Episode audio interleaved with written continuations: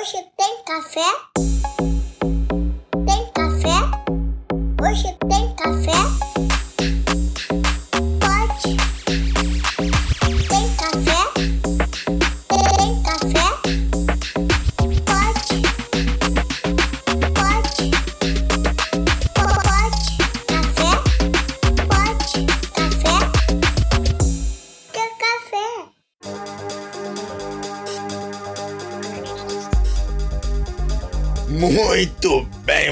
Muito bem. Estamos começando mais um Pod Café da TI, podcast, tecnologia e cafeína.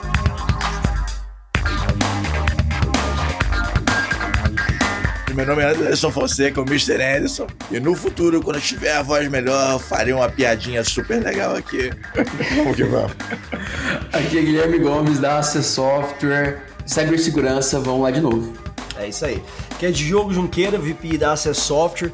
Tenho o prazer de receber o nosso convidado de hoje. A mensagem tag dele no, no, no LinkedIn me chamou muita atenção. Eu vou deixar ele mesmo se apresentar, mas a mensagem é Talk Ship, Show Me the Code. Fala pessoal, tudo bem? Boa tarde. Aqui é o Rafael Santos. Eu sou professor e coordenador do curso de defesa cibernética da FIAP. É um prazer imenso estar aqui com vocês, uma grande satisfação. Muito obrigado pelo convite. Vamos para cima. Ah, Rafael, o prazer é todo nosso, cara. A gente te viu, tivemos a oportunidade de ouvir ali na User Conference da Manage End. Foi uma das palestras, ou a palestra mais aplaudida e mais falada, todo mundo comentando, então foi uma experiência muito agradável. Falei, cara, a gente tem que gravar com ele urgente, aí conversamos, descobrimos que temos amigos em comum, o Grande Prado, né, Felipe Prado, comentamos com ele ali no Cyber Security Sim. Fórum que a gente teve na semana passada, que ia gravar contigo, eu falei, pô, cara, manda um abração lá, é bacana demais, exato. Gente boníssimo. O já é, fez head trick aqui com a gente, já. já é de casa, já. Já é de casa, já é praticamente sócio aqui do Pod Café, cara. Rafael, que conta legal, pra gente aí, legal. cara, como é que você chegou aí nesse mundo de Cyber Security Engineer, Pentest, professor da FIAP, como é que você chegou aí no Let's Rack? Conta pra gente um pouco da sua história, para os nossos ouvintes aqui tá, tá por dentro. Do, do, do, quem não te conhece ainda, o LinkedIn vai estar ali na, na descrição do episódio, mas conta pra gente aí para o pessoal poder se situar. Legal, bom, vamos lá. Bom, minha história não é tão com grandes feitos, mas eu sempre me concentrei, sempre fui apaixonado por tecnologia, né? É, eu comecei é, na área de tecnologia logo na minha primeira faculdade, né? Eu fiz faculdade de sistemas da informação, né? Inclusive eu fiz sistemas de informação na concorrente, porque eu fiz na Impacta, né? Quando a Impacta estava começando. Eu fiz Nossa. na concorrente, é. Porque a Impacta estava começando na época, né? Era a segunda, a terceira turma de sistemas da informação que tinha na Impacta, né? E eu queria participar e eu passei em primeiro no vestibular da Impacta, gabaritei o vestibular lá e ganhei bolsa e falei, bom, vou estudar aqui mesmo, né? Eu tava entre estudar em São Paulo e estudar no interior, não tinha condições de ir pro interior, então eu falei, bom, vou estudar em São Paulo mesmo e aí consegui estudar lá na Impacta e é, foi o início da minha carreira. É, eu eu sempre gostei de tecnologia, né? Mas o meu pai ele é da área de engenharia química, né? Então ele sempre quis que eu fizesse farmácia. Ele falava, faz farmácia tal. E eu nunca gostei de farmácia, né? Então a primeira etapa da minha carreira já foi de encontro, né? A não querer o que meu pai quisesse que eu fizesse, né? Ou seja, ele queria que eu fizesse farmácia, bioquímica e eu não queria fazer, né? Eu fui para a área que eu mais gostava na época, que era tecnologia. Na verdade, não é que eu gostava tanto, eu curtia, mas era a área que eu mais conhecia, vamos dizer assim, né? Eu falei, bom, devo ganhar dinheiro com isso, né? Então eu comecei a estudar sistemas da informação. E aí comecei a tomar gosto, né? Quatro anos de sistemas é um bacharelado, é algo grande, né? Então você acaba tendo que se dedicar, né? É, ao mesmo tempo, parece que não vai ter fim, né? Quando você chega no terceiro ano, parece que não vai acabar, Sim. né? Que você já passou dois anos, ainda tem mais dois anos pela frente. Mas foi muito bom, eu aprendi bastante como bacharel, né? É, eu brinco que bacharelado é, não, é, não é uma piscina tão funda, né? Quanto um tecnólogo, ela é uma piscina mais rasa, mas ela é muito mais longa, né? Então, assim, ou seja, você navega em diferentes disciplinas, diversas áreas de conhecimento de sistema sistemas que cada ano cresce mais, né? Então eu fiz sistemas da informação e depois, é, quando eu terminei sistemas da informação, eu tive, eu tinha alguns grandes amigos, né? E um dos meus grandes amigos, João Vieira, que ele era dono de uma empresa chamada Aviware, né? Que foi vendida para Bluepex, né? E esse colega é, eu, eu conheci na própria Impacta, né? É, na Impacta a gente tinha células de conhecimento lá dentro e uma das células que tinham era uma célula de antivírus. E essa célula de antivírus foi o primeiro contato que eu tive com o grande mundo de segurança da informação. Então, ia até essa célula, né? Eu trabalhava na, na época na Central Nacional Unimed, né? E eu estava de migração para outras áreas, e houve essa célula. E aí, é, essa célula começou lá na Impacta, eu deixei, eu não participei de início, e aí eu participei passei por outras empresas, fui instrutor Cisco, né? Ainda na época da faculdade, durante os quatro anos de faculdade, trabalhei com a parte do, de dar aula com a parte de CCNA, eu sempre gostei, né? Antes da faculdade já tinha trabalhado numa empresa que era a Bit Company, já? não sei se vocês já ouviram falar, né? Há muito tempo uhum. atrás, já fechou. Então, a área de educação, ela sempre permeou um pouco minha vida. E durante a faculdade, então, eu acabei é, tendo contato, né? É, com essa célula e uma das pessoas que trabalhava na empresa era a, a célula era feita por um antivírus sul-coreano chamado Hauri, né? Não é a Huawei que a gente conhece chinesa, mas a Hauri sul-coreana. Eles tinham um laboratório que foi o primeiro laboratório de antivírus da América Latina que eles abriram, né? Eles tinham uma empresa brasileira que, era, que tinha essa patente de sede Brasil, né? De venda de, de licenças. E aí eu conheci o João que é, além de me apresentar o ensino superior para dar aula no ensino superior, ele também me apresentou a parte de antivírus, a parte de cibersegurança para análise de malware. Foi o meu primeiro passo que eu dei na área, né? Foi ali que eu comecei. E aí a partir dali eu comecei a ir nos eventos e comecei a conhecer várias pessoas da área, né? E aí eu conheci um outro grande amigo meu hoje, que é o Everson, né? Que é o famoso Crash. E essa frase Let's Rock é da BHAC, que é um evento que eu faço parte em Minas Gerais, o, o BHAC, e a gente começou a caminhar juntos, né? Ele já era da da área e eu comecei a me aproximar e a gente começou a caminhar juntos depois desse tempo. E aí o mundo, foi, o tempo foi passando, eu dentro do ensino superior, fiz pós-graduação, então eu fiz MBA em governança de TI, continuei trabalhando no ensino superior, então eu trabalhava, dava aula na é, Faculdade de Sumaré até então, hoje a faculdade é centro universitário, e lá na Sumaré eu entrei como assistente pedagógico, então eu, eu trabalhava como se fosse um professor auxiliar, depois professor, depois eu virei assistente de coordenação de curso, depois eu virei coordenador de cursos lá na, na, na Sumaré, e depois eu acabei virando diretor do Instituto de Tecnologia, né? então eu dirigi o Instituto de Tecnologia dessa faculdade por quatro anos anos. E nesse tempo todo eu acabei fazendo mestrado. Fiz mestrado também em ciência da computação. Porém, é, eu vi, então assim, eu vi um pouco dessa área de sistemas, trabalhei muito com Cisco, então muito com infraestrutura. E depois de passar, né, é, em, assim, sempre o, a carreira de professor foi uma carreira B da minha vida, né? Ou seja, eu sempre trabalhei no mercado e sempre também dei aula. Então eu usava o período da manhã, do primeiro horário da manhã e o primeiro horário da noite para trabalhar na parte das faculdades, né, para poder dar aula, principalmente na Sumaré.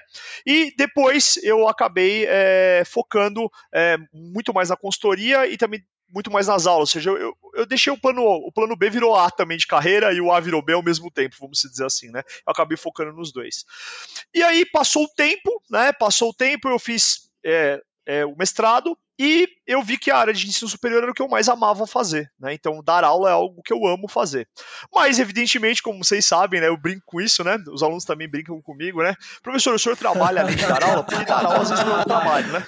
Isso é bem comum. É bem comum. É, sacanagem, é bem comum. E aí, é, dentro dessa história toda, né? É, eu como eu falei, acabei fazendo mestrado e eu vi outras oportunidades de mercado. Eu falei, bom, é, nesse, meio de tempo, nesse meio tempo, então, né, eu trabalhava lá no primeiro laboratório, foi o primeiro, primeiro contato, eu acabei continuando, trabalhei lá por dois anos, depois eu saí, e entre esse paralelo de dar aula na Sumaré e continuar trabalhando, eu a, acabei trabalhando numa consultoria, acabei virando consultor de mercado. Então, eu abri um CNPJ, né, e eu comecei a trabalhar com consultoria. E desde então é, eu venho me especializando na área que eu mais gostei dentro de tecnologia, que foi segurança da informação. Então, de, é, o meu foco principal foi participar da comunidade e lá eu aprendi muito. Eu brinco, né? Antigamente a gente não tinha tanto evento, a gente não tinha podcast, a gente não tinha nada que a gente tem de tecnologia hoje, muito menos na área de segurança. Se hoje segurança já é um nicho fechado, antigamente era mais ainda. E foi através das pessoas que eu tive esse contato. Então, essas pessoas que eu comentei, né, que foram meus principais amigos, eu tenho, assim, quem escutar esse podcast, pelo amor de Deus, todos os outros meus amigos também que eu não mencionei, e muitos outros também então, né, mas esse, é, porque o pessoal começa a te mandar mensagem, depois fala assim, você não falou meu nome, não sei o quê. com ele, tem, a gente não tem nada a ver com, com é. ele não ter mencionado, não tenta invadir a gente aqui, seus amigos são todos, são todos bem-vindos aqui. Inclusive, é, e a gente tem muitos, né? A gente está aqui só vendo a tua escalada de carreira.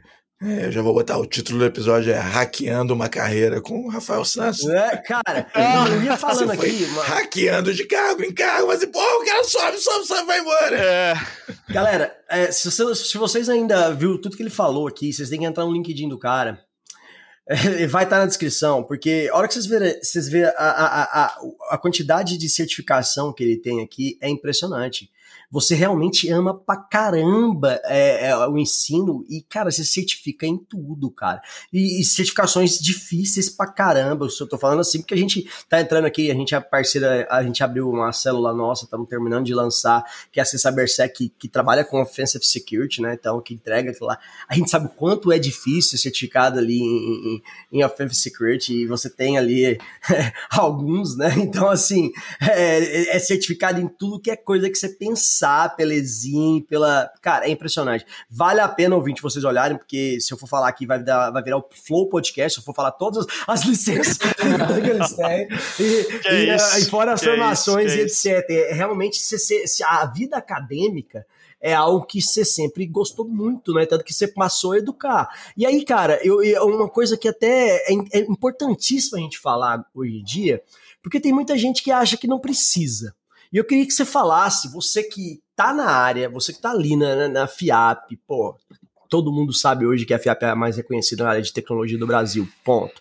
Então, assim, fala um pouco pra gente, mensagem principalmente pros jovens que às vezes estão tá nos ouvindo, a galera que tá ali começando, que acha que só ali um hackathon, só alguma coisa é, é o caminho. Por que você acha que é muito importante essa base, você construiu isso de uma forma brilhante, muito acima da média. Ou, aliás, se esquece a média, você é reinventou a régua. Não estamos falando para ninguém ele seguir os passos ali que não vai ser fácil. Eu, eu até me pergunto, cara, você dorme? Porque, porra, a hora que eu vi tanto de coisa aqui, minha estação, como é que o cara dorme, entendeu? de vida que você tá usando pra ter mais tempo, entendeu? Vindo do Diogo, tá que é um cara que não dorme, né? Vindo do é... Diogo já é meio assustador, entendeu? É, não, é assustador, porque eu, eu, eu, realmente durmo muito pouco, mas na hora que eu vi, ele falei, não, ele não dorme, não tem como, cara, entendeu? Então, assim, é impressionante. Conta um pouco pra gente isso aí, já falando pros jovens ali, que muitas vezes a gente a gente está muito ali na comunidade, está presente, principalmente ali em eventos com que tem a galera jovem, tipo o, RoadSec, que é a galera bem jovem, e às vezes é uma galera que tá, acha que, que a base ali da educação, você vê ali um claro movimento de infra, né? Então é importantíssimo você conhecer infra ah, para depois Cisco, etc., para depois ir para segurança. Isso é um movimento que muitas vezes pessoas às vezes ignora hoje em dia, né? E é justamente por, é, por, a, por a, a, segurança da informação está muito mais acessível do que era no passado. Mas ainda é um mundo fechado e ainda é um mundo que ninguém chega, sai da faculdade, às vezes, assim, eu sou um, um mestre da, da cibersegurança. Não é bem assim, né, Rafael? Sim, assim, é, complementando tudo que vocês disseram, primeiro que eu, ah, eu não sou nada, tá, gente? Eu ainda tô muito informado. Olha, olha o LinkedIn então, assim, me fala, cara. É, tirem suas próprias conclusões. Não, isso dá. Imagina, imagina que isso é um. Eu agradeço muito essa colocação de vocês, mas eu ainda tô em. É, tem muita gente que conhece muito mais do que eu, sou simplesmente um. Vamos Deve dizer, ter uns três ou quatro é um... por aí, entendeu? mas eu, eu, penso assim, né, comentando essa ponto da postura do jovem, né, é, é, aí, aí, só, só para fechar o, aquela, aquela colocação inicial que eu coloquei para vocês, né, então, depois dessa época de, de Sumaré, eu sempre sonhei, né, em trabalhar na FIAP, né, eu só queria comentar esse ponto aí. Eu sempre sonhei em trabalhar na FIAP, e a FIAP, todo mundo me falava, cara, a FIAP é top, é a faculdade que você vai querer entrar e você não vai querer sair mais, tal e tudo mais. E eu passei por outras instituições nesse meio de caminho, né, entre essa, essa, essa escalada inicial, e eu falo com muito orgulho da Somaré, porque foi a primeira faculdade que me deu oportunidade, e hoje eu tô na FIAP. E como que eu participei desse processo, né, para chegar na FIAP? Eu lembro até hoje. Eu tentei, assim, eu nunca, nunca tive oportunidade de participar do processo seletivo. E aí, é, uma, um, num dado momento, né, abri o curso de defesa cibernética na FIAP e eu era da área de segurança. E aí eu participei do processo seletivo para dar aula, né? E aí quando o RH me chamou, eu falei, mano, eu vou ter que fazer uma aula para arrebentar a boca do balão, né? E aí eu apresentei a primeira aula para o coordenador, que era o atual coordenador da FIAP de defesa cibernética, que era o professor Humberto Delgado, que Deus o tenha, né? O Covid infelizmente fez com que ele não tivesse mais conosco, mas ele foi o primeiro coordenador que deu um start no curso de defesa cibernética da FIAP. E aí isso aconteceu em 2018 e desde 2018 eu tô lá. Então só para fechar essa questão de carreira que eu ia comentar. Agora, focando aí na sua pergunta, o que, que eu penso, tá, é, Diogo? Para o mercado de trabalho hoje, para mim é muito claro o seguinte: todo qualquer área de tecnologia você tem que ter base. E para mim a base é formada de quatro pilares, tá? Então, segurança da informação, qualquer outra área, são quatro pilares essenciais que o aluno tem que ter. Os pilares são redes de computadores, sistemas operacionais, arquitetura de computadores e programação. Com esses quatro pilares, você atua em qualquer tipo de área de tecnologia hoje, principalmente na área de segurança da informação. Tá? Então, assim, independente de onde você vai estudar, independente do que você quer ser, principalmente na área de cibersegurança, você tem que ter os pilares. Se você não tiver os pilares que a gente chama de base, você nunca vai conseguir estudar com o contexto, você nunca vai conseguir ter um diferencial na área de segurança da informação em qualquer outra área de tecnologia. E por que eu falo principalmente segurança da informação? Porque sem programação e segurança você não é nada, sem rede você não é nada, sem sistemas operacionais também, sem arquitetura também. Ou seja, você precisa desses pilares para ter o diferencial. E aí, quando você comenta para mim que você fala assim, Rafa, é, fazer faculdade é um diferencial, eu vou ser bem transparente para você. A faculdade hoje é algo necessário, os RHs pedem. Né? Então, além de ser algo necessário, você ter um diploma, e eu não estou falando que diploma gera conhecimento, né? porque a gente sabe que tem muitas faculdades que só geram diploma, né? e aí muitas faculdades geram diploma com conhecimento, e são coisas completamente diferentes. E também tem o seu querer, porque às vezes você está lá só pelo diploma, mesmo que você ganhe conhecimento. Então, assim, tem muita iniciativa das pessoas. Pensando como um todo, eu acredito piamente que o trabalho que a gente faz na FIAP, o trabalho de muitas outras universidades não é só lá, gera muito conhecimento e a pessoa sai realmente preparada. Hoje eu tenho, hoje eu tenho uma, uma métrica que eu posso passar aqui para vocês de a uh, cada 10 alunos nossos, Nove, ao final do segundo ano de curso de tecnólogo em defesa cibernética, estão empregados na área de atuação em defesa cibernética, tá? Então, aí eu devolvo a pergunta para as pessoas estão nos escutando. Se não gerasse conhecimento, essas pessoas não estariam empregadas, essas pessoas não estariam trabalhando na área. Então, é, a devolutiva é, do, do, nosso trabalho é uma devolutiva não simplesmente porque, cara, é profissional de mercado, porque a metodologia, por causa de XYZ, não. A nossa devolutiva é porque a gente passa algo que gera conhecimento e esse conhecimento é reconhecido no mercado para a pessoa fazer aquela função e aquela atividade. Esse é o nosso objetivo. Não, o negócio é tão sensacional, a gente teve a oportunidade de conversar em off é, lá na, sobre, sobre a metodologia, desde a da formação à base, que eu estou para brincar aqui, né? Mas é nove, porque aquele uma, uma, outra uma pessoa não sai empregada, ele montou a empresa. ele montou a empresa e tá É mais ou menos outro, isso. Entendeu? Porque basicamente vocês começam um trabalho ali muito bem feito e a, e a linha, né? É uma coisa completamente diferente é, de algumas faculdades que basicamente dá teoria, teoria, teoria, teoria e não alinha a, ao mercado de trabalho. Isso aí, você, como, o que vocês me contaram, como funciona lá, cara, é algo extremamente importante para o mercado cada vez mais exigente, para o mercado cada vez mais preciso, preciso profissional. E às vezes, cara, infelizmente, o pessoal sai de algumas, algumas instituições ainda realmente é, sem base nenhuma, né? Isso aí, às vezes, é uma visão que o pessoal tem e de achar que não, não, é importante por causa disso, mas é, às vezes é a, é a forma e Eu instituições acho que o instituições. não né? alinhado ao negócio que é um grande problema. Quando a gente, a gente brinca que de TI alinhado ao negócio, mas se o ensino, por exemplo, não está alinhado a, ao mercado de trabalho, cara, você não, não vai.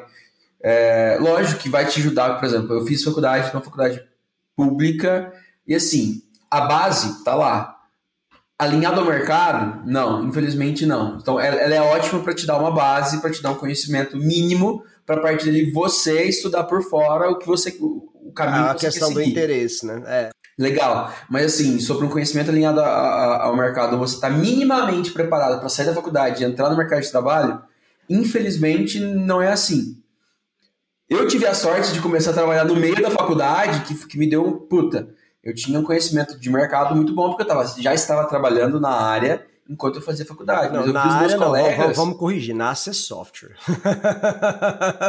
eu tô aqui, eles me pegaram na faculdade, eu tô aqui, eles têm uns 15 anos. Então, assim, literalmente, hoje é um dos nossos diretores. Se, se dá uma visão de, de, de, de como estudar, de o que mais buscar além do que do, do base que o cara que tá ali fica quatro anos estudando só os professores estão passando, cara. Eu vou, eu vou te dizer uma coisa que, que eu acho. Tá? Você vai chegar atrasado. Da minha experiência, da minha leitura das coisas, eu acho que é muito bacana quando você sabe quem você é e o que está oferecendo. Que, por exemplo, a FIAP sabe quem é e sabe o que está oferecendo. Né? Quando você pega um curso que está oferecendo água e acha que está super informando, totalmente desconexo do que é, não, o curso sabe que é o que a gente oferece aqui, a base, a estrutura e tal. Legal, entendeu? Mas quando existe uma desconexão da realidade com que eles estão colocando, aí é terrível. É, é, se torna uma experiência muito enfadonha.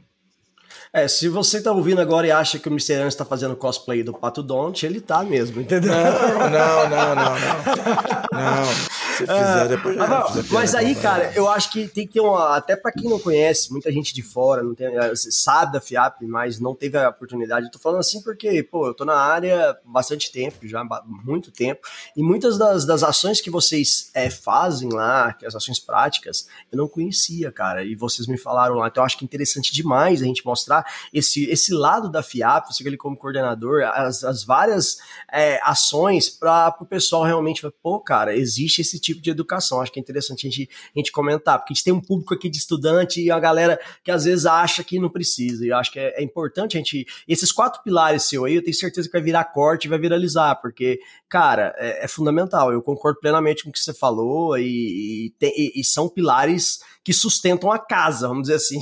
Né? é isso aí. Bom, quando a gente fala em, em FIAP, metodologia, né, é, é, assim, qual é a ideia? Como o Gomes bem pontuou. O mercado de trabalho, qual é o grande paradigma de educação? Qual é a realidade? A realidade é a seguinte: a realidade é que educação no Brasil é algo que você tem e que todo mundo que, que trabalha acha que ganha mal e realmente ganha, porque educação paga pouco no Brasil em relação a esse ponto de vista. Então isso cria assim, um paradigma em que a pessoa vai para a escola para estudar porque ela precisa de algo, mas que você não tem um diferencial. E bem como o Gomes colocou, às vezes você vai para ter a base, mas você não tem uma aproximação com o mercado de trabalho. E esse é o paradigma que a FIAP quebrou. Ou seja, ela fez uma instituição, né, a ideia da FIAP é ser uma instituição de ensino, ser um centro universitário, que além de dar a base bem feita, além de ter profissionais de mercado em sala de aula trabalhando, ela também aproxima o aluno do mercado de trabalho. Então, até pela nossa metodologia, como que a gente trabalha a metodologia em sala de aula? A gente trabalha com Scrum. Né? Então, se a gente lembrar um pouco da história do Scrum, o Scrum ele veio de uma jogada do rugby, né? onde o sucesso de um é de todos e a derrota de um é a derrota de todos. Ou seja, por que a gente traz essa metodologia para dentro da sala de aula?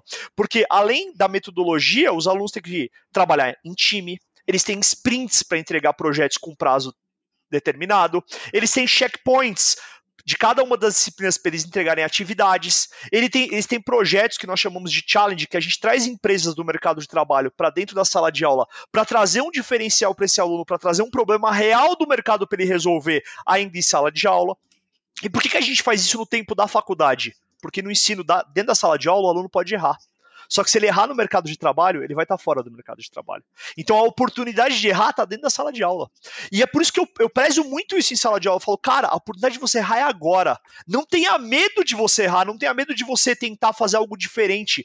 Porque se você errar, você vai estar aqui. Aqui é o formato. Estamos aqui, eu e os professores, para que a gente possa te ajudar a acertar se você errar, ou se você acertar, melhorar o seu acerto, e assim por diante. Então, esse é o grande objetivo. Então, essa é a metodologia que faz com que a FIAP e os cursos se aproximem aproxime muito do mercado de trabalho.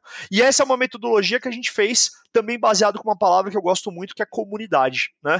Defesa Cibernética é um curso que a gente se aproxima muito da comunidade, né? aproxima muito das, das pessoas. Então a gente vive a comunidade, a gente conhece as pessoas, a gente entende como o pessoal pensa, a gente sabe a, a importância da participação nos eventos, a importância do network. Fundamental, e isso né, cara? É exato, é fundamental. Se eu não estaria é aqui, exato. se network, eu não participasse é... de eventos, a gente não estaria aqui. Network é fundamental, e aí a galera às vezes acha que não tem que ir em evento, não tem que ir lá conhecer a galera. Cara, é fundamental. É, é aí essa questão até da, da, do soft skill, né, cara? Às vezes você é o cara mais foda, você pode ser o, o cara tecnicamente. Se você não for lá se relacionar, se comunicar e ter esse soft skill de estar de, de, de tá no meio, e eu, eu também sou amante da comunidade, cara, eu, vou, eu tô em tudo que eu posso, como ouvinte, como tudo, porque eu gosto de interagir com o pessoal, eu sou um cara de networking.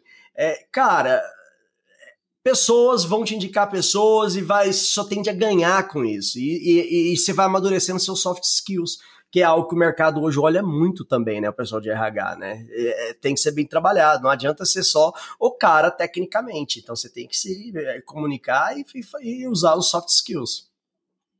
E eu falo uma coisa que é muito importante, que assim, você nunca. Eu, me, eu penso que o ser humano é que nem segurança da informação. É, assim como segurança, nada é 100% seguro. Assim como o ser humano, você não conhece claro. tudo. Então você nunca vai conhecer 100% de tudo. Então eu acho que a primeira ponto de soft skill é você ser, principalmente na área de segurança da informação, é você ter a humildade de sempre saber perguntar. Sempre vai ter alguém que conhece é, mais que você. Eu, eu falo, eu tenho, eu tenho 30 e poucos anos e tem uma molecada de 18 que estoura em CTF, que arrebenta em programação. E, cara, eu vou aprender com esses caras, porque esses caras estão numa outra vibe. A vibe deles hoje é diferente. A vibe no, minha, nossa, de, sei lá, 10, 20 anos atrás, era, cara, era aí que a gente não tinha livro, não tinha professor, não tinha curso pra gente poder estudar. Então, assim, a gente tem que abrir os olhos e também enxergar que o lado da comunidade é isso, é a gente poder trocar essa ideia, a gente poder ser humilde e aprender com as outras pessoas. Eu acho que a gente cresce muito mais. Até mesmo porque hoje a gente nunca vai fazer nada sozinho, a gente sempre precisa do próximo pra gente poder se sustentar. E é isso que a gente passa em sala de aula com a metodologia com o trabalho. E é isso que a gente está fazendo certeza. aqui agora também. Então acho que isso na soft skill é um diferencial hoje, é deixar um pouquinho só de você lidar com máquina, que é um resultado que a gente tem muito em TI, mas a gente saber lidar com pessoas, com pessoas. também. E realmente uma coisa que tem me impressionado é a galera que faz CTF cada vez mais jovem, mais jovem. Falei, caralho, esses moleques sabem demais. Molecada é boa. A molecagem é foda, cara. Eu fiquei, caralho, é. muito. Aí, pô, lá no, no RoadSec mesmo, tava o final do CTF deles lá, live, os caras lá dentro do aquário, fiquei impressionado lá, foi parabéns pessoal, que os, no, só tinha gente fera ali, é um negócio impressionante, cara. É, Rafa, Cara, falando um pouco aí com relação à questão de cibersegurança, LGPD, cara, como é que você entende, é, mudando já para esse assunto, como é que você entende que a LGPD é uma aliada da cibersegurança ou tem ajudado a cibersegurança a se popularizar, vamos dizer assim, no grande noticiário, devido a, por exemplo, hoje a gente tem um incidente do BRB que aconteceu, é, ontem foi divulgado que o cara da, do, do, Uber lá, lá, foi, foi, foi condenado à cadeia porque não, não, não, não, não, não deu informações corretas para a justiça americana. Semana passada era outra empresa e amanhã, ao dia que saiu esse podcast, não sei que dia que vai no ar, com certeza vamos ter outros noticiários. Temos a Binance que matou a gente quase hoje cedo e tal. é, é, bloqueando saque. Então, assim, é, basicamente, cara, tem muita coisa sempre acontecendo e, a, e, na, e na, na, vamos colocar, não é mais aquela coisa só da, da, das notícias ali em comunidade, em fóruns, tá no mainstream, né? É, isso aí eu acho que a LGPD tem, tem colocado uma luz muito grande em cima disso, porque vai doer no bolso, né? Deixa de ser já um problema só de segurança, é um problema começa a ser financeiro. Então eu queria que você falasse um pouco para a gente do seu ponto de vista aí, como é que é essa questão. Legal, vamos lá. Bom, uh, são paradigmas bem complexos, principalmente para a indústria brasileira, né? Que claro. normalmente a indústria brasileira, infelizmente, o foco não é segurança da informação, né? Eles querem investir em tudo e deixam por último a segurança. E mesmo que às vezes acontece um incidente, a pessoa acaba não investindo em segurança da informação. A LGPD persiste para de novo, né, persiste. né, cara? É, vamos, esperar, eu, eu vamos tentar de novo, assim. né? Deu, eu, o backupzinho funcionou. Não vão voltar aqui, entendeu? Não vão voltar aqui. Já, já acertaram a gente uma vez, não vão voltar aqui. É, é um fenômeno, mas acontece e é assustador. Infelizmente. É assustador. Cara, você tá acabou de perder 300 mil, você não vai, você não vai investir 50? Não, não vou. A gente, a gente teve, teve, tava no evento que a gente estava com um cliente lá e ele contou que ele foi invadido quatro vezes e nessa, assim, ele pagou o resgate, então foi por ransomware, quatro vezes. E na quinta vez, a empresa diz assim: ah, não, não vamos investir, não. Eles não vão voltar aqui, não. Olha. Meu Deus! Infelizmente, é, bom, vocês vivem, né? Essa é a realidade. A gente escuta muito isso tanto por alunos que trabalham no mercado, quanto pelo que a gente vê na mídia, né, como você bem colocou. Então é, é, é bem fato isso. O que eu enxergo da LGPD? Bom, o Brasil tá meio, é, estava meio atrasado né, de ter uma lei geral de proteção de dados.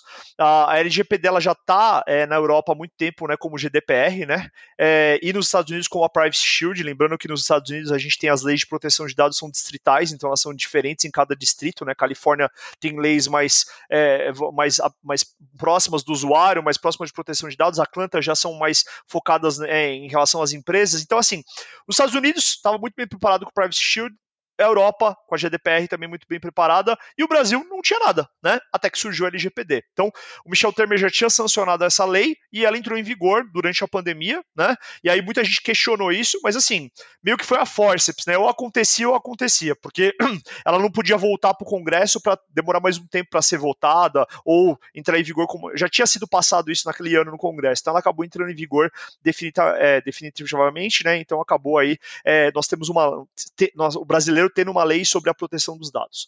Primeiro, eu acho que isso é muito importante, porque a gente precisa que as empresas tomem controle do nosso dado de maneira adequada. Né? É, chega da, da, dessa festa que acontecia antes de troca de lead, né, sem nenhum tipo de consentimento do usuário. Então, isso acontecia muito entre várias empresas. Empresas de telecom nem se fala, né? Você assinava a empresa A, a empresa C e B te ligava no outro dia, né? Por quê? Realmente existiu compartilhamento desse tipo de informação. E hoje, acho que o brasileiro ele começou, né? Nós, Sim, como Rafael, todo, começou a olhar existia. isso existia. Existe, né? Ainda um pouco. É. o, o, o Mr. Antes é, é, vítima de, uma, de um caso desse recente, então ele, ele, é. ele, ele, guarda um ressentimento dele. Eu tenho, eu tenho, eu tenho mágoa com o Telecom. Vamos em frente. Que bom que você não falou o nome dessa. É. Menos um processo. Menos um processo. Assim, por que eu falei existia? Porque em teoria pela LGPD não era mais para existir, mas a gente sabe que a teoria infelizmente não é aplicada à prática.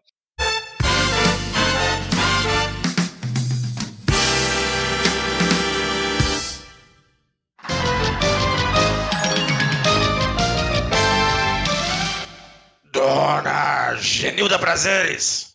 Oh, oh, Raimundão, meu professor lindo. Bondade sua, dona Genilda. Mas vamos à pergunta. Hoje o assunto é tecnologia. Nós vamos abordar segurança, dona Genilda. Tá preparada? Só pra você, eu tô, tô sempre pronta, Raimundão. Tô pronta. Muito bem. Tema segurança. Dona Genilda, com que regularidade se deve trocar a senha? Ô Raimundão, a senha tem que ser trocada com a mesma regularidade que eu troco de WhatsApp, Raimundão, porque é uma coisa louca. Eu crio o WhatsApp, crio meu númerozinho lá, aí. Ô Raimundão, tô viciada no Tinder. Eu entro no Tinder, começo a conversar com aquele monte de rapaz, eu começo a receber um monte de mensagem. Mas aí depois, já, Raimundão, a gente perde a mão um pouco, a coisa começa a ficar um pouco complicada. Aí eu troco de número, começo a vida nova. Mas aí, Raimundão, eu volto pro Tinder. E aí me mandam mais coisas, aí fica difícil de novo. A relação começa a ficar complicada. Esses jovens de hoje são muito difíceis, difíceis. Aí eu tenho que trocar de número de novo. O que, que eu faço, Raimundo? O que, que eu faço? Dona, dona Genilda, o assunto é segurança. Eu não sei nem se a senhora tá certa ou errada. Só sei que o salário, ó.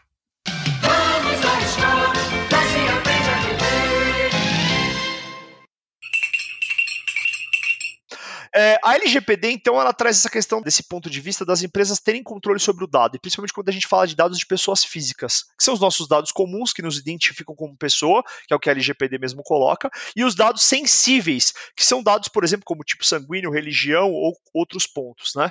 Então, a LGPD, ela traz essa questão da empresa falar assim, olha, cara, é, você agora tem uma lei que você precisa tratar o dado do seu usuário de forma correta, você não pode tratar como qualquer coisa esse dado do seu usuário.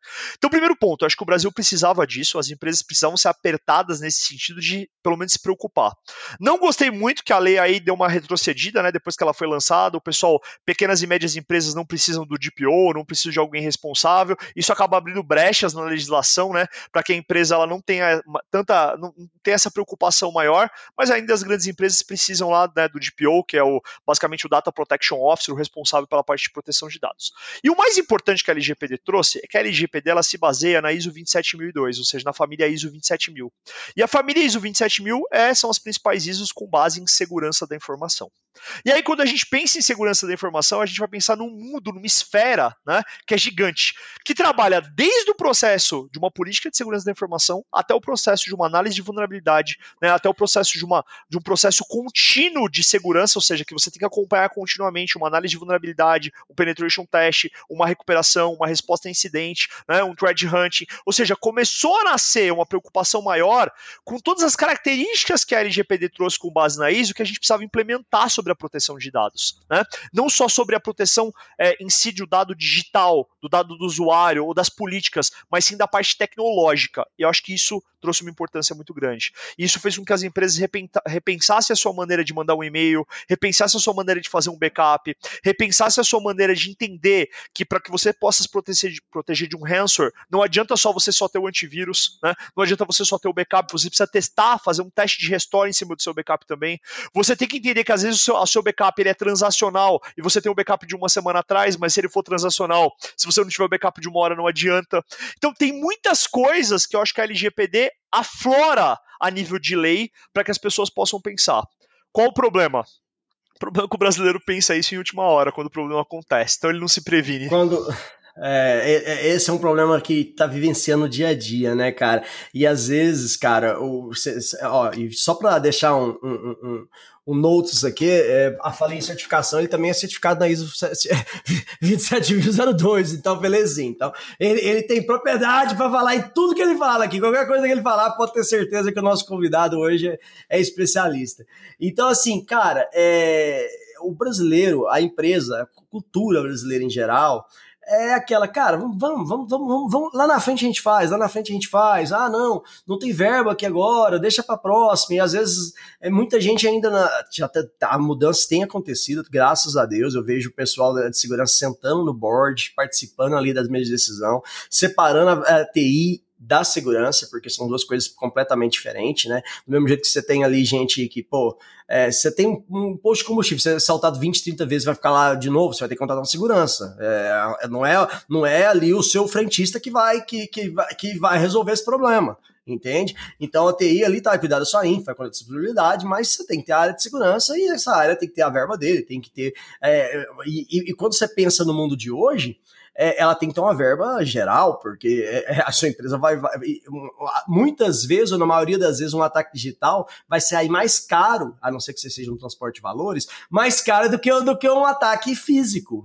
E às vezes o cara preocupa lá, alarmes, câmera de segurança, não sei o que, blá, blá, blá, blá, blá. E o que, que ele tá protegendo lá? Quase nada, entende? Mas em compensação, o servidor dele que tá lá na, na nuvem, etc., às vezes ele não tá protegendo nada daquilo.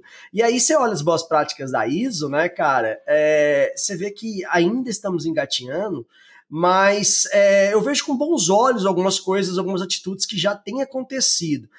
O fato de estar em cima da hora é a questão de ser brasileiro, mas aí eu acho que a NPD é, ajudou, cara. Quando você falou, por exemplo, das pequenas e médias empresas ali, é, o problema é definir o que é pequenas empresas. Então, uma startup de sei lá quantos milhões, porque tem, tem essas exceções lá.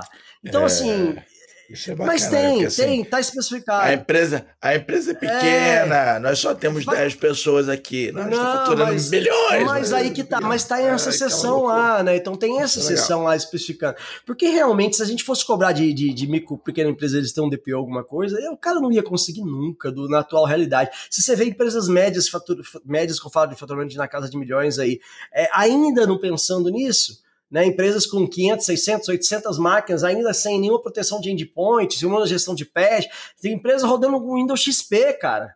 Então, assim, em ambiente de produção, então é uma loucura, né, que, o que acontece hoje. E eu queria que você falasse um pouco pra gente de, dessa questão da ISO, né, é, que muita gente, às vezes, ah, eu não quero tirar o ISO, mas a ISO é a principal, vamos dizer assim, norte, o principal guia para você se adequar à LGPD, né, né Rafael? Sim, a, a base da LGPD é a ISO, né? E aí bem pontuado por ti, que é a questão de você ter o entendimento sobre da normativa e como você vai aplicá-la de maneira correta, né?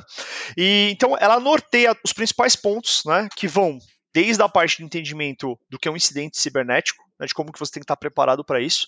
Ela participa de todo o processo de você criar uma política de segurança da informação, como você cria uma política de recuperação de dados, como você cria uma política de resposta a incidente, como que você se prepara para que você possa testar isso de modo efetivo e deixando bem claro, a ISO ela não fala, ela não indica um fabricante, ela indica uma metodologia, ela indica uma melhor prática, como você bem pontuou. Ou seja, você pode escolher o fabricante que você quiser que atenda essa necessidade que você tem. E aí é um ponto que é muito interessante, né, que vocês comentaram, né, poxa, mas endpoint security, né, outros pontos e tal. O mundo muda na tecnologia a cada minuto. Então, o, a própria pessoa da área de segurança da informação da empresa, é por isso que muitas empresas têm várias áreas de segurança da informação informação, a área de segurança da informação não é uma pessoa só e não vai ser um time só que faz. São diversos skills diferentes, por isso que a gente tem Blue Team, Red Team, né, Purple Team, Cloud, Purple, é. É, code, uhum. é, code Review, né, é, Security Program e por aí vai. Então, é, por quê? Porque você não tem como se especializar em tudo. É um outro ponto que eu falo para meus alunos também se você especializa em tudo, você vira pato. Apesar né? do Rafael estar claramente tentando. Não, né? não imagina. Mas você. Claramente está tentando, mas ele mesmo já disse que não vai dar. Não, não vai dar. Eu, sou, eu, eu, eu falo assim, eu, eu, tenho realmente, né? Porque uma necessidade de mercado, a consultoria me obriga muito a isso também, no caso da LGPD. Eu quis me aproximar um pouco dessa parte de gestão. Não teria como ser diferente, até para participar de projetos, mas a minha paixão é a área ofensiva, tá? Então eu sou área ofensiva e malware. Então é isso que hoje eu estudo até hoje, que eu tento me dedicar. Mas porque eu não consigo assim, eu, por exemplo, não gosto de forense, né? É uma área que eu não me dou, né? Eu não consigo, não consigo gostar de forense ali investigando ali Não o que, curto, que aconteceu, não mas curto, não, não. Mas eu gosto da área de malware, que é uma área próxima da de forense, né? Mas que é, é uma área específica de análise de malware, análise de binário. Então eu, eu gosto bastante. Mas a minha área puramente é ofensividade. Então eu gosto muito disso. É o que eu brinco, né? A área de blue team dá muito dinheiro, mas todo mundo quer ser hacker, né? Aí o pessoal acaba tendenciando um pouco pra área ofensiva. Infelizmente. lado, do lado vermelho da força. É, o lado vermelho da força. Mas focando na tua pergunta, então acho que a ISO 27002 hoje, a, família de ISO 27000 que é prevista na LGPD, é, é o estandarte básico que você tem que ter para sua empresa para você fazer LGPD. Eu costumo brincar, e aí eu já implementei hoje no Brasil, né, pela consultoria e já participei de, algum, de vários processos de mais de oito empresas, sejam elas micro, pequeno, médias e grandes empresas, até multinacionais, que a gente já fez parte de alguns projetos.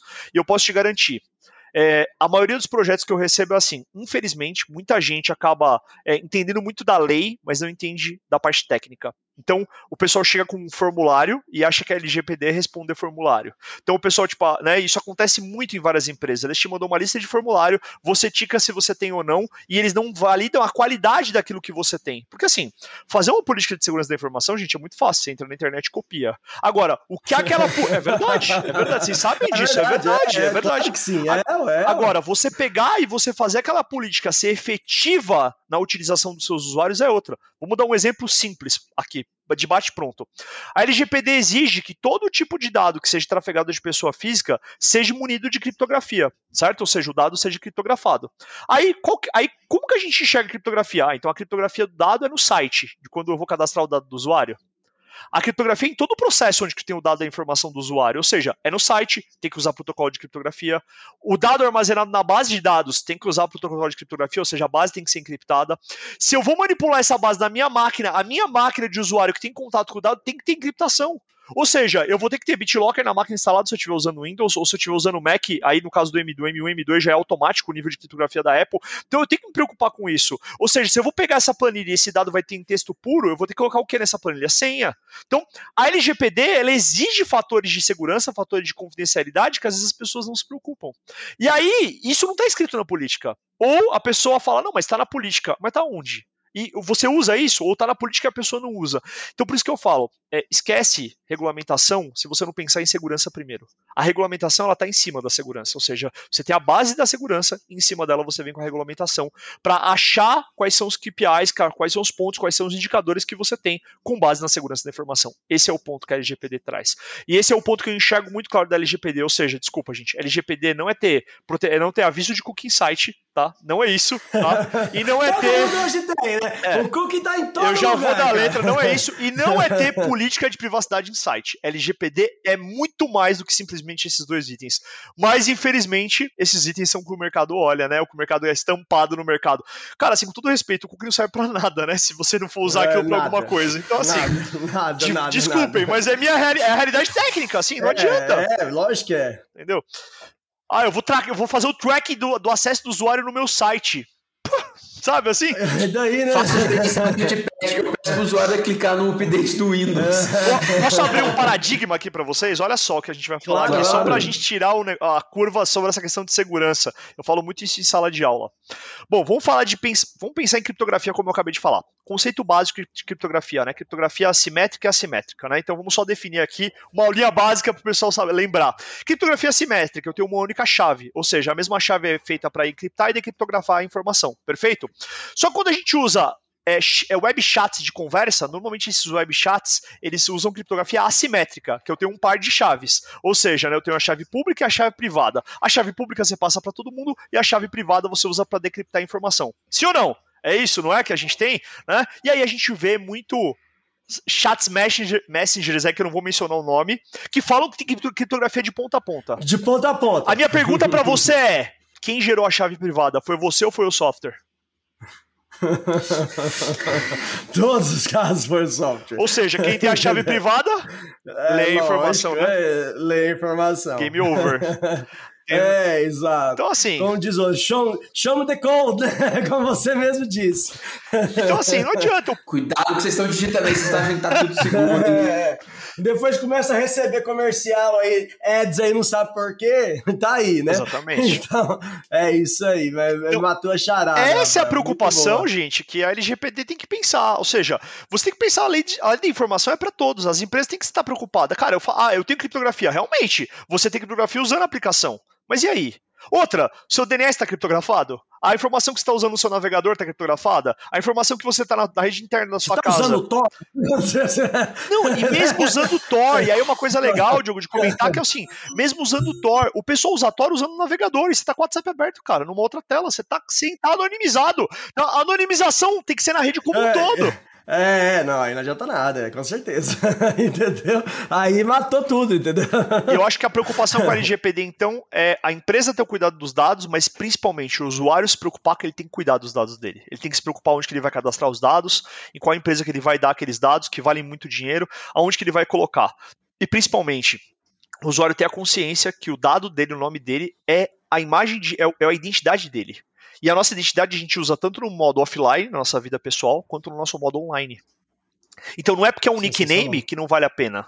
Não é porque é um apelido que não faz diferença na sua vida. Você vai ver diferença quando você toma um hack, né? Como muita gente toma no WhatsApp, no Instagram. Aí você vai lembrar que a LGPD Todos fala... os dias. Exatamente. Aí a LGPD vai falar para você assim: olha, use fatores de autenticação. Aí você vai lembrar que você tem que ativar o duplo fator de autenticação no WhatsApp, no Instagram. Ah, mas dá muito trabalho usar o token. Mas quando você perder o WhatsApp, você vai começar a usar. Ou seja, é, você precisa usar, né, sofrer? Né, não! É, né? é. Sofre antes, já aprende sofrendo de pouquinho, depois você se acostuma. Cara, eu tenho uma política, se eu fosse, se eu fosse é, dono dessas redes todas, só, só, só, só se cadastraria quem te fizesse é, multifator de autenticação, cara, porque o negócio é, chega a ser absurdo, né, cara? Sim. O cara vai lá, coloca uma senha, às vezes a senha, o nome do cachorro, 1, 2, 3, ou. É isso é, mesmo. Minha é senha, isso 1, 2, 3, 4, e, e acha que vai estar tudo certo. É cara, porra, não, vai ter que cadastrar, não. Você vai ter que mandar o um SMS, vai receber um código, vai ter que fazer alguma coisa, vai ter que Sim. dificultar um pouco. É, eu acho que tinha que ser essa questão aí de, de segurança by design, eu acho que tinha que ter alguma, alguma normativa que falei, ó, para cadastrar nessa rede aqui, só se fosse, ah, não, então você não cadastra, pô, porque você vai dar trabalho aqui, vai perder seu negócio, vai daqui, daqui, vai ter, sei lá, quantos mil usuários, vai construir um business que depende lá, às vezes você tá vendendo, sei lá, quem tinha via Instagram ou vendendo marmita fit via Instagram. Sim. É sério, cara. Eu vi Sim. uma casa esses dias pessoa com 30 mil conquistou a duras penas ali, perdeu o Instagram. Por quê? Ah, porque não tinha multifator de autenticação. E aí dá um mau trabalho para conseguir de volta quando consegue. E perde um prejuízo lascado. E aí todo mundo acha que tá vendendo geladeira metade do preço. E tem gente que acha que aquilo lá é bom. Não, tá vendendo geladeira. Vou lá comprar, faz o Pix. Cai todo mundo no negócio. Infelizmente. Acontece todo santo dia, infelizmente. É negócio, às vezes dia depois quer, outro. Se, se o negócio for muito bom, desconfia, porra. Ninguém não, faz é, negócio ruim, porra. Exato, mas. Tem almoço grátis. Do mesmo jeito. Não tem almoço não grátis. Tem almoço então, grátis, do cara. mesmo jeito que tem a galera que acha que não precisa fazer multifator de educação, tem a galera que vai lá e fala, pô, que negócio que eu fiz. Comprei uma geladeira lá, não sei das coisas. Comprei uma TV que elege aqui pra Copa do Mundo por metade do preço e acha, e fez o Pix lá e tá tudo certo. E todo mundo perdeu no final. E, e, e aquela empresa ali perdeu uma, tem uma mancha, às vezes uma microempresa tem uma mancha pequena ali na, por causa de uma rede social. É um problema sério que o Rafa falou, né? Você comentou então, um item cara, muito engraçado que é o, o segurança by default, é, né? Que você comentou, né? É, by default, é, exato. Deveria ser by default, né? O problema é que a gente acaba é, se preocupando com a segurança depois do default, né? Ou seja, depois, você dá o NNF e você pensa, puta, é. tá lei sem personalização, né? Então acontece muito isso. Exato, deveria ser o contrário, entendeu? Devia ser default, você vai tirando se quiser, problema seu, assina essa porra aqui que você tá tirando esse negócio negócio aqui. Aí pode ser, entendeu? Alguma coisa assim, não, mas não deveria é, ser o contrário. Não é by default, é pós-default. É, eu ia falar isso, mas eu falei, vamos me segurar. Essa pós-default. Uh, Rafael, cara, então vamos falar de que você gosta, cara. Vamos falar de ofensividade. Top. Você entrou no tema aqui. Top. Você teve na Defcon, você até palestrou lá na Defcon esse ano. Queria que você falasse um pouco aí, cara, no que os cybers criminosos estão mirando, como é que tá esse mundo ofensivo, como é que foi sua experiência lá na Defco. Fala à vontade aí pra gente, que é um tema quente aqui, que a galera gosta bastante. Com certeza vai dar até muito esporte. Claro, topzera, vamos lá. Bom, uh, bom a Defcon, assim, é, já deixo claro, né? A gente tem vários eventos no mundo inteiro, mas eu posso garantir para todo mundo que está nos escutando, a DEFCON foi a minha melhor experiência de vida na área de cibersegurança da minha vida no mundo, assim, em qualquer lugar que eu participei. Por quê? Porque você enxerga algo que você vive todos os dias. Então, assim, eu vivo comunidade, eu vivo com pessoas, com vocês tal, e eu vivo essa parte de segurança todos os dias. E você vai para um lugar onde tem 25, 30 mil pessoas que estão respirando segurança da informação por todo aquele tempo, naquela semana, em Las Vegas, é fantástico. Então, assim, a experiência de vida, de participar disso é incrível. É incrível, né? A, a DEFCON ela começa na quarta-feira, onde você vai lá retirar sua badge, né, para você poder entrar na conferência. E aí na quarta-feira a gente já acorda de madrugada, né, para poder pegar a fila. Aí a gente chegou na fila já tinha umas 400 pessoas, então você já tava na fila com um monte de gente. E aí você vai lá, participa, você olha aquilo, você vê as pessoas, aquele montaréu de gente, você consegue falar, você consegue trabalhar. Cara, é uma coisa fantástica. Então, desde já eu deixo aqui claro, se você puder, guarde grana, é, é, faça uma reserva para sua para você poder pelo menos uma vez na sua vida você participar da DEFCON. É uma das melhores experiências. E claro, participe também dos eventos do Brasil e colabore com os eventos do Brasil. Né? Muitos eventos no Brasil, não falo só da BREC, mas BREC, H2HC, é, é, é, outros eventos que acontecem no Brasil são eventos que as pessoas que fazem não ganham dinheiro algum para fazer o evento, elas fazem puramente para a comunidade. Então participem também, fortaleçam a comunidade brasileira participando aqui e também lá fora, se você puder, e na Ecopar na Argentina, que vai acontecer agora também, entre outros eventos no mundo inteiro. Mas a DEFCON, sem sombra de dúvidas, é fantástica. E, e quando você for na DEFCON, só um disclaimer aqui, uh -huh. duas, algumas duas coisas importantes. Nunca conecte no Wi-Fi e, e, e, nunca use seu cartão de crédito, por favor. Fica nesse disclaimer. Eu já deixava o celular desligado, tá? Pra ser sincero. Eu nem ligava o celular. Provavelmente é melhor. Não, eu nem ligava o celular porque a gente sabe da veracidade. Dinheiro, é dizer assim, dinheiro em espécie. Em espécie, por favor. Eu fui dessa doleirinha lá com dólar pra pagar é... e tá tudo certo. Eu também penso dessa é, forma. Isso aí. É, e assim, então deve como a maior experiência de vida que eu penso, né? Que, que a, a pessoa pode ter. E quando a gente fala de cybercrime, bom, aí a gente tem um mundo gigante, né? Hoje a gente tem. É, o que eu costumo falar, né? É, o mercado é, de trabalho, e isso assim, eu não falo só sobre o mercado brasileiro, né? É o mercado mundial, ele, ele, tem, ele tem carência de, ser, de especialização, mas quando eu digo especialista, não é o Pato, né? E não fazendo, pelo amor de Deus, nenhuma menção a Gabriel Pato ou qualquer coisa do gênero, né? Antes que o pessoal já comece a zoar, não tô fazendo menção nenhuma a ele, eu né, não tô fazendo menção. É, é, não tô fazendo menção nenhuma, mas eu tô usando o termo pato do quê? O que é o animal pato, né? O animal pato é um bicho que tem bico, mas não bica, tem pata, mas não nada, tem asa, mas não voa. Ou seja, é o bicho que tenta fazer tudo e não faz nada. Então, assim, quando eu falo de especialização, é profundidade. É, quando eu, às vezes eu dou, eu sou convidado para dar a primeira aula da MBA da FIAP, né, de cibersegurança. E, o e eu fiquei, quando eu fui convidado a primeira vez, o pessoal falou, pô, fala da questão do background técnico, né? Qual é a diferença de ter um background técnico? Eu fiquei pensando, falei, cara, como que eu vou falar desse negócio aí? Como que eu vou definir? E o pessoal definiu uma palavra. Eu falei, caramba, ferrou, né? E eu defini essa palavra como profundidade. Porque assim, por que profundidade? Porque hoje é o seguinte: você vai analisar malware. O que, que o pessoal do mercado faz? Usa sandbox. Ou seja, você pega o arquivo malicioso, joga num vírus total da vida e você tem uma análise. Isso é análise de malware? Não. Você vai fazer um, um, code review. O que, que, o cara faz? Usa a ferramenta de DAST né, e SAST, ou seja, para teste padrão. A ferramenta vai te dar a diferença do que o atacante vai fazer? Não. Por quê? Qual é a diferença? O atacante tem tempo, tem conhecimento. Ele pode perder muito tempo testando aquela sua aplicação. Ele pode achar jeitos que você nunca pensou ou que você nunca testou na programação para achar aquela vulnerabilidade. Então, o primeiro fator é tempo. O segundo fator, o atacante tem persistência. Ou seja, ele não vai parar no, na primeira vez que a ferramenta não deu. Ah, eu testei lá um SQL Injection não funcionou. Ele vai testar os 300 payloads customizados que ele criou que ele sabe como a aplicação funciona, que ele estudou a versão do seu banco de dados. Ou seja, o atacante ele vai ter profundidade. E aí começam-se os problemas. Por quê? A profundidade ela leva à organização.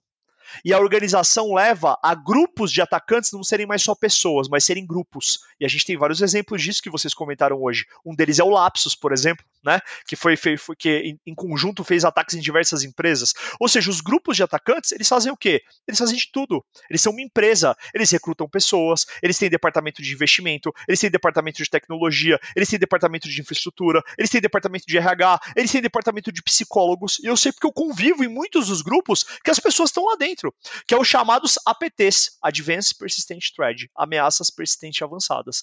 E esses caras, gente, é o seguinte: se você for atacado por um APT hoje, a sua empresa já perdeu.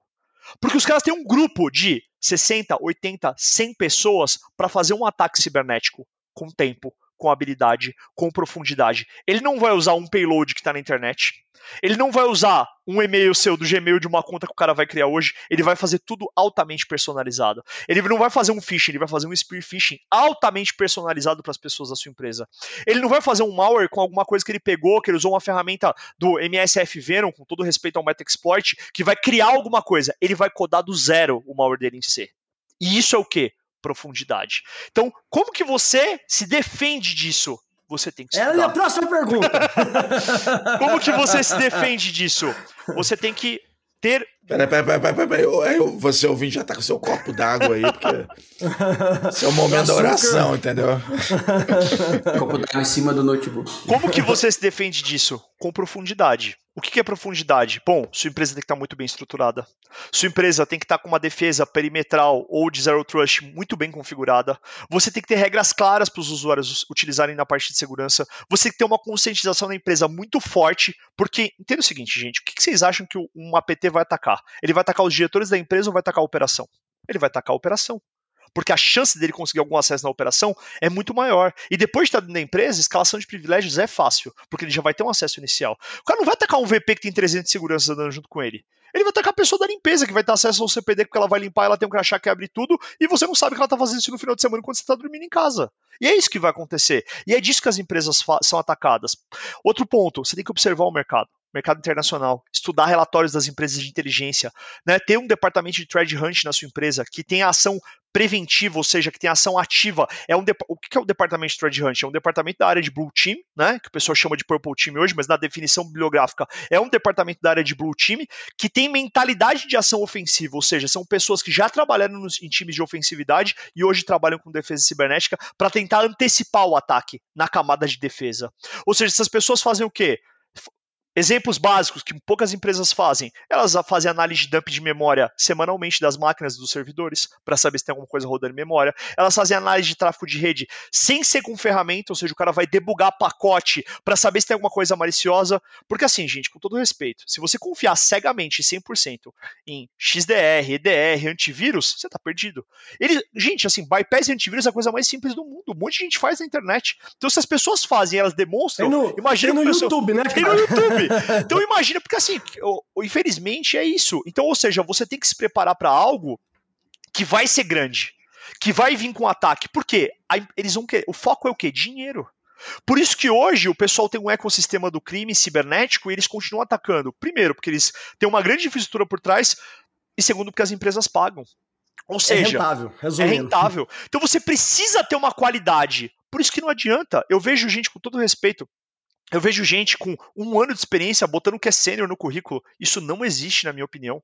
Tá? Com todo respeito a essas pessoas, não faz sentido para mim, porque a senioridade ela te traz, ela, ela só é, ela só é vivi, ela só é demonstrada pelo tempo de experiência que você tem. Você não tem como ter em um ano evidenciado mil problemas de cibersegurança. Por melhor que você seja, você não vai ter toda essa habilidade. Então, infelizmente hoje o mercado ele tem esse paradigma, né? Eu vou perder o, vou perder o recurso, eu vou perder o analista, então eu promovo ele, dou um pouquinho a mais de salário para ele não ir para outra empresa e eu subo ele de cargo. E a pessoa começa a ter é exatamente status e isso que tem acontecido. É exatamente o que tem acontecido, eu vejo. Um monte de gente ali colocando sênior, com certeza é para reter, é a estratégia de retenção daquele profissional, que eu acho completamente errada. E aí aquele cara tá lá como sênior e, e, realmente o Felipe Prado bate muito nessa, nessa tecla também, que, cara, não, não, não dá para ser sênior, não dá para vivenciar isso do dia para noite. Tem que ter muita paciência, muita calma e, e, e saber que a hora vai chegar. E, e, segurança, cara, é um mundo muito vasto e muito amplo, né, cara? Então, assim, é, é uma loucura realmente que a gente vê nos LinkedIns aí, às vezes menino extremamente novo, com todo respeito, e às vezes ali. É, cara, o cara pode ser bom, pode ser foda, mas ainda não, não, passou por tudo que tem que passar. E te né? digo, nada contra com quem estuda, porque eu acho fantástico. Eu também estudo até hoje, nós também, e eu acho top isso. A galera tem que meter a, mão, a cabeça nos tem. livros, estudar e, e, aprender e tudo mais. Mas eu acho que tem que ter uma, uma relatividade de mercado em relação a tempo, e a, os gestores precisam ter essa habilidade, sabe, de identificar isso e saber prezar pela, isso é muito do mercado, o mercado acaba fazendo muito isso. Por quê? E aí, não é uma crítica, mas é um ponto de atenção, né? É, eu tenho muitos amigos que são recrutadores, né? E é assim, é umas coisas que acontecem que eu não, que eu não consigo entender. Né? O cara chega para você no LinkedIn e fala assim: ah, você quer fazer uma entrevista para trabalhar aqui? Eu recebo proposta semanalmente. Toda semana eu recebo uma tá, proposta mas, de trabalho. Mas ia falar diariamente. É, não, semanalmente eu recebo. E aí, a, a, primeira coisa que eu pergunto pra pessoa é assim: qual que é o valor da vaga? Aí a pessoa fala assim: não, você tem que passar pelo processo seletivo. Eu falo, muito obrigado, mas eu, não, vou fa perder meu eu tempo, não faço é. loteria, eu não faço loteria. É, Porque assim, você tem que ter um é. valor. Ou seja, você vai fazer o quê? Você vai ter, me testar com mais 10 e quem, quem tiver, quem, quem é, oferecer menos, você topa, é isso?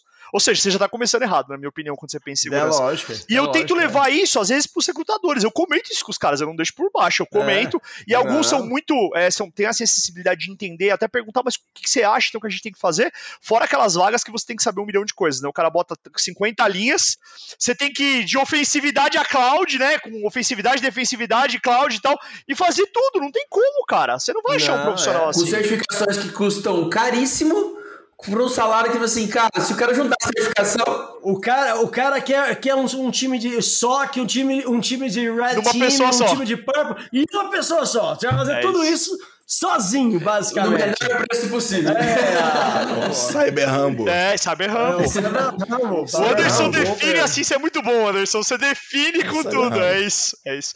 E assim, gente, é, o, quando a gente pensa nisso, a gente entende que a, falta uma preparação até para essas áreas de mercado, né? Então, quando você me fez a pergunta sobre a questão de a ofensividade, né? O que, que eu enxergo? Eu enxergo hoje que as tecnologias mais, mais que estão mais em inovação são as mais vulneráveis. Por quê? A empresa ela quer criar tecnologia, jogar aquela tecnologia no mercado e ela não se preocupa com a camada de segurança. E aí a gente volta a falar de LGPD, a gente vai falar de segurança by default, ou seja, a roda só gira em torno disso.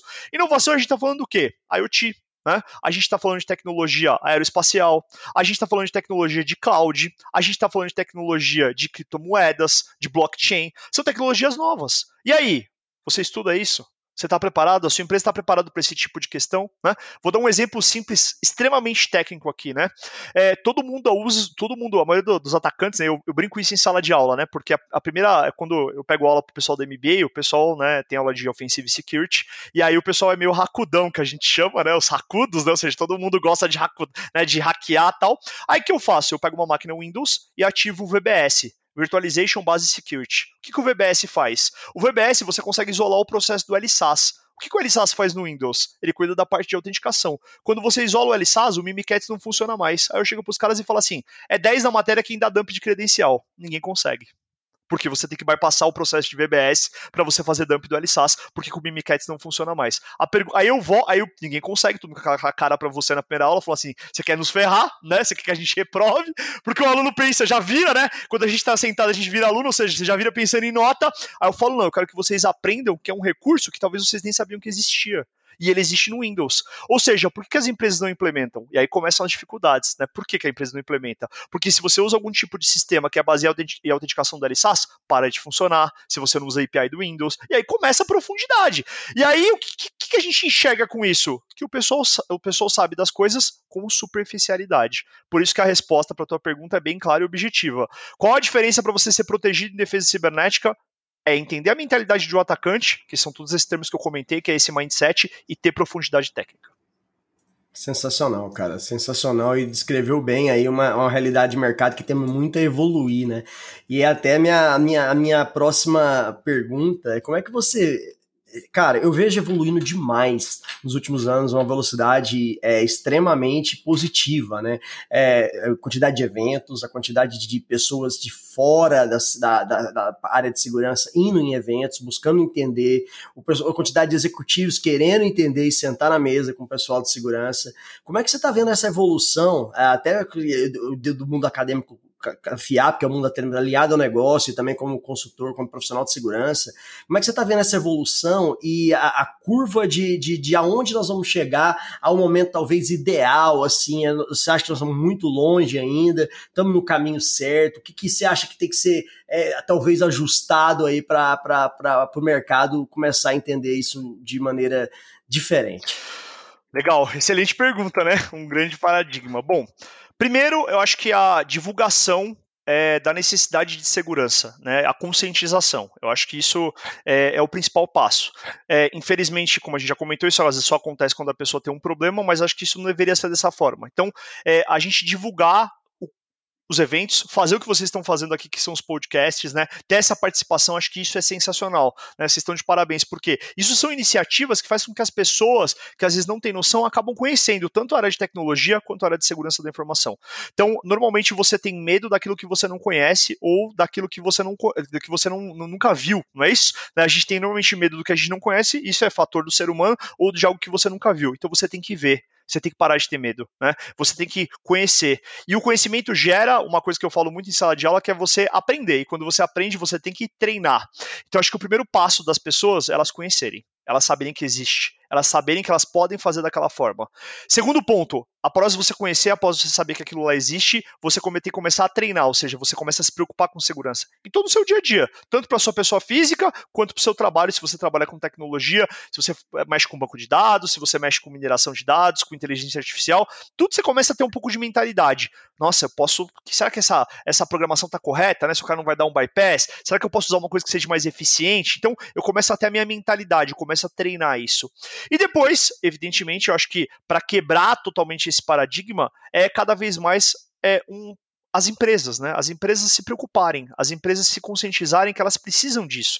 Que não é um fator só para atender uma LGPD, uma GDPR, para atender uma legislação, não. Eu preciso me preocupar, eu preciso me preocupar com a vida dos meus usuários. Se eu estou mudando a vida deles com as aplicações que eu faço, com o serviço que eu ofereço, eu tenho, eu tenho que fazer isso com segurança. Então, eu acho que o primeiro, o, então, todos esses fatores que eu comentei são alicerces que criam essa conscientização geral na, na população. Né? Você vê uma coisa que é bem clara com um cidadão americano. O cidadão americano ele não está preocupado com o governo saber o que ele está fazendo na internet. Ele prefere ser monitorado do que ele sofrer um terrorismo. Então, assim, se você conversar com um cidadão americano hoje, você chegar pro cara e falar assim, cara, você prefere que o governo te monitore o que você está fazendo na internet ou que você sofra um terrorismo? Ou ele vai falar, eu prefiro que o governo me monitore. E isso é claro. Monitora tudo, pelo amor de isso Deus. É, isso é claro pro, pro, pro, pro, pro cidadão americano. Por quê? Porque o governo. Até o que você faz no navegador privado? ah, então, assim. Não existe navegador privado, irmão. e vocês entendem então a diferença? Por que, que isso é interessante da gente comentar? Porque pro cidadão importa o quê? a segurança física do cara, saca? É a vida do cara. Então, assim, eu, eu claro que isso não tem que afetar a nossa vida pra gente ter que se preocupar, a gente tem que se preocupar com isso antes. Mas eu acho que a, a conscientização é o primeiro passo, assim, isso tem que ser mais claro.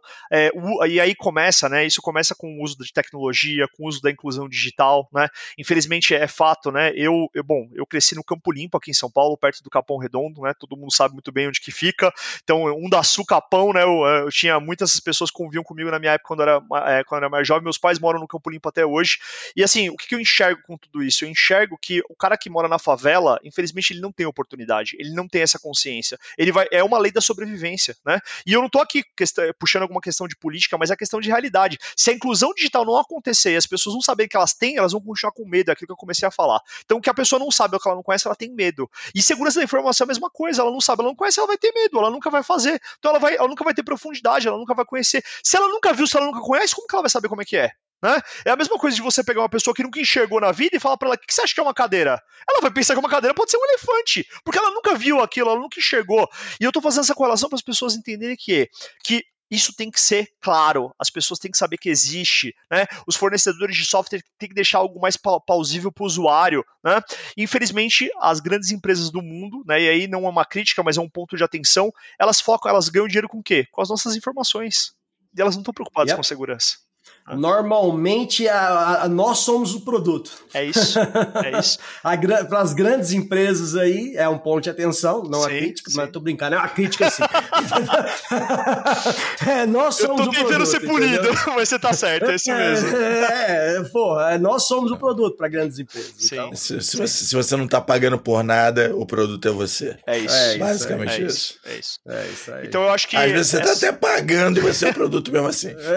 Eu acho que essa quebra aí é o processo de conscientização, é a mídia deixar isso bem claro, e as empresas ajudarem os usuários com a questão de segurança, com a questão de privacidade, elas deixarem claro numa pré-configuração que o usuário tem que fazer aquilo, que ele tem que colocar uma dupla autenticação, que ele tem que fazer. Eu acho que começa a iniciativa por quem, quem pode mais, e as empresas hoje podem muito e elas deveriam pensar nisso, né? Não só em triangulação de antena, roubar dado do usuário para dar uma publicidade melhor e ele ficar 15 horas conectado numa mídia social para a pessoa continuar monetizando aquilo. Isso até pode acontecer, porque é um meio de negócio deles. Não estou falando que isso é certo ou errado. É o business. É o business, mas eu acho que isso tem que ser feito com segurança.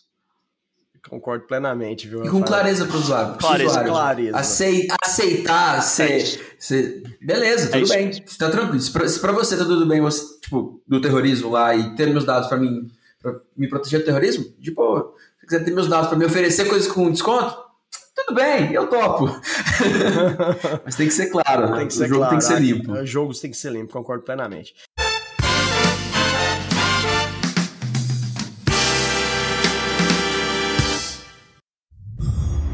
Ó, eu vou finalmente deixar claro aqui uma coisa, entendeu?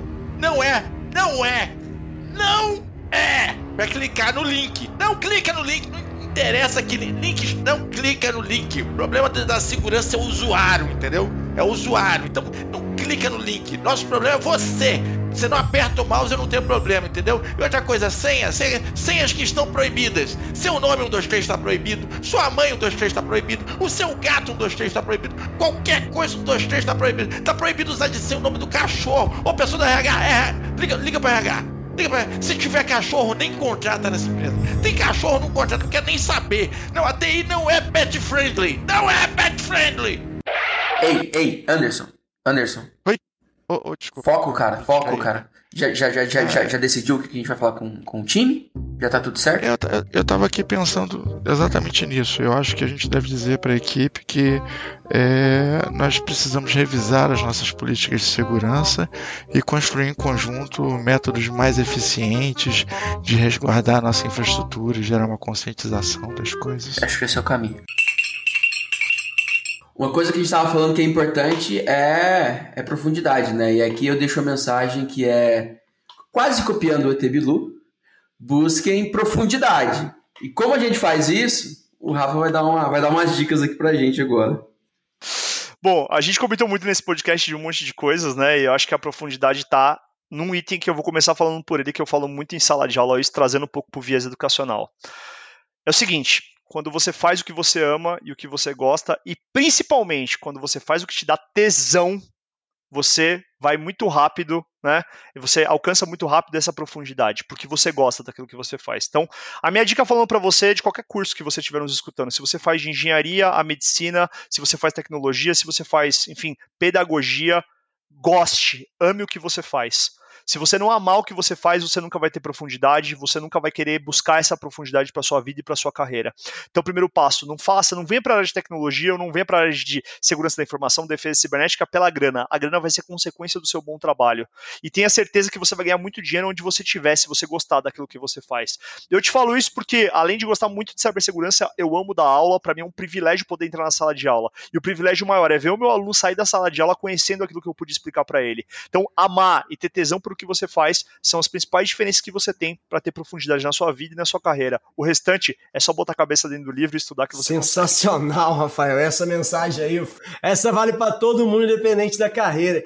Ah, cara, e estamos chegando naquele momento, né, Mr. Anderson, nosso pato Donald do dia. É, conta pra gente aí, a que momento nós chegamos, Mr. Anderson? Rafael, chegamos às considerações finais, cara. Aqui você vai deixar a tua mensagem. Você que deixa mensagens aí para alunos e alunos, mas aqui você deixa teu link, tua mensagem. Tudo que você Se quiser. compartilhar. Vai estar é o tudo na, momento. na descrição do episódio, tudo que você passar pra gente, vamos colocar aqui na descrição. Deixa sua considerações finais aí com, com os links que você quer compartilhar com o pessoal. Legal. Bom, primeiramente eu queria agradecer a todos vocês, Diogo, Gomes, Mr. Anderson, pela participação, né? Todo mundo da AC Software. Bem, muito obrigado por essa oportunidade. Para mim é um prazer imenso estar aqui, né? Com essa galera, todo mundo que é fera, todo mundo mestre Jedi aí nesse podcast e eu poder estar aqui, né, participando junto com vocês. Para mim é um privilégio. Muito obrigado em meu nome, em nome da FIAP, para que eu possa estar fazendo essa apresentação, essa participação com vocês. E consideração final, é, bom, eu acho que de tudo que eu posso comentar com vocês é acreditem. Né? Foquem no que vocês querem, nos seus desejos, foquem no seu aprendizado, foca na sua carreira, foca muito em segurança da informação, foca muito em mindset, tenha diferenciais, vai para o mercado de trabalho e seja você. Acredite no que você quer fazer, nos seus objetivos, coloque os objetivos lá no espaço, porque se você atingir a lua, você já está muito próximo de chegar lá. Então não desista. É, o que eu vejo muito nos empreendedores e na vida é que eles sempre tentaram, eles erraram muitas vezes, mas eles nunca desistiram. Então você que está começando a carreira agora, por mais difícil que seja, aonde você morar, com as dificuldades que você tem financeiras, pessoais, não desista. Se você está começando, você vai chegar até o fim e não pare no meio do caminho, porque essa vai ser a diferença sua e de muitas pessoas que vão parar. E essa é a consequência de você querer aquilo que você gosta. Vai para cima, tamo junto. Deixo aqui também o site da FIAP aí, fiap.com.br, caso você queira ver sobre os cursos de defesa cibernética. Também gostaria de falar um pouquinho do BREC. Nós vamos ter evento, né, em novembro lá em BH. Convido o pessoal da C Software também para participar, se vocês quiserem ir para participar Opa, do BREC lá. Demais. Faixa, podem participar com a gente. brec.com.br. Na última final de semana de novembro a gente vai ter lá várias palestras, né? É um evento a nível nacional que a gente faz, né, com vários speakers. É um dos grandes eventos do Brasil, né? Eu falo que é um dos maiores eventos do Brasil, assim também como o H2HC em São Paulo. E é isso que eu gostaria de deixar como mensagem para vocês. Mais uma vez, muito sensacional. Obrigado. Rafael, muitíssimo obrigado aí pelo, Valeu, pelo tempo com a gente. Estamos é, aqui. Anderson, dá, dá, dá aquela, aquela palavrinha final aqui para a gente ouvir você novamente, o nosso Pato Donald.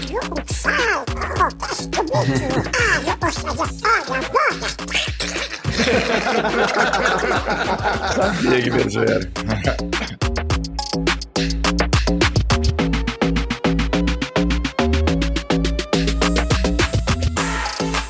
Este foi mais um episódio da terceira temporada do Pod Café da TI. Um oferecimento AC Software, liderança em soluções para gerenciamento de TI. Se você quer sugerir um tema ou falar com a nossa equipe, escreva para podcast@podcafeti.com.br. Edição e mixagem Marcos Gonçalves, locução e edição de áudio. Arroba Marcos GNC.